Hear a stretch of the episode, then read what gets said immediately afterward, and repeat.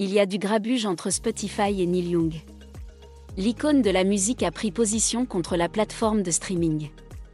En cause Les fausses informations sur la Covid-19, relayées dans le podcast de Joe Rogan. Entre Neil Young et Joe Rogan, Spotify devra choisir. Les chansons de Neil Young seront-elles toujours disponibles sur Spotify? Rien n'est moins sûr. Le chanteur canadien a accusé la plateforme de musique d'aider à propager des fausses informations sur les vaccins contre la Covid-19 via le podcast The Joe Rogan Experience.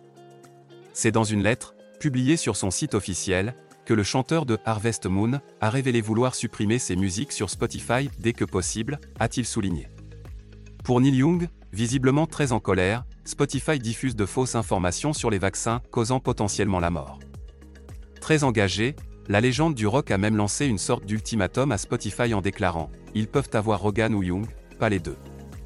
Destinée à ses équipes et sa maison de disques, la lettre a depuis été supprimée sur le site officiel de Neil Young.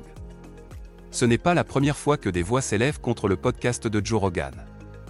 De nombreux responsables de la santé publique ont exhorté Spotify à prendre des mesures contre l'animateur de radio. Son podcast est largement critiqué pour propager des fausses informations, spécialement sur la pandémie de Covid-19. Malgré ces controverses, The Joe Rogan Experience a été le podcast le plus écouté sur Spotify dans le monde en 2021. Outre Neil Young, Taylor Swift avait elle aussi décidé de boycotter Spotify en 2014 pour protester contre leur système de rémunération de royalties.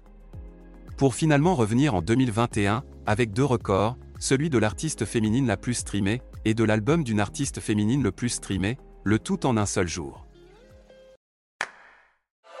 ETX Studio. ETX Studio. ETX Studio.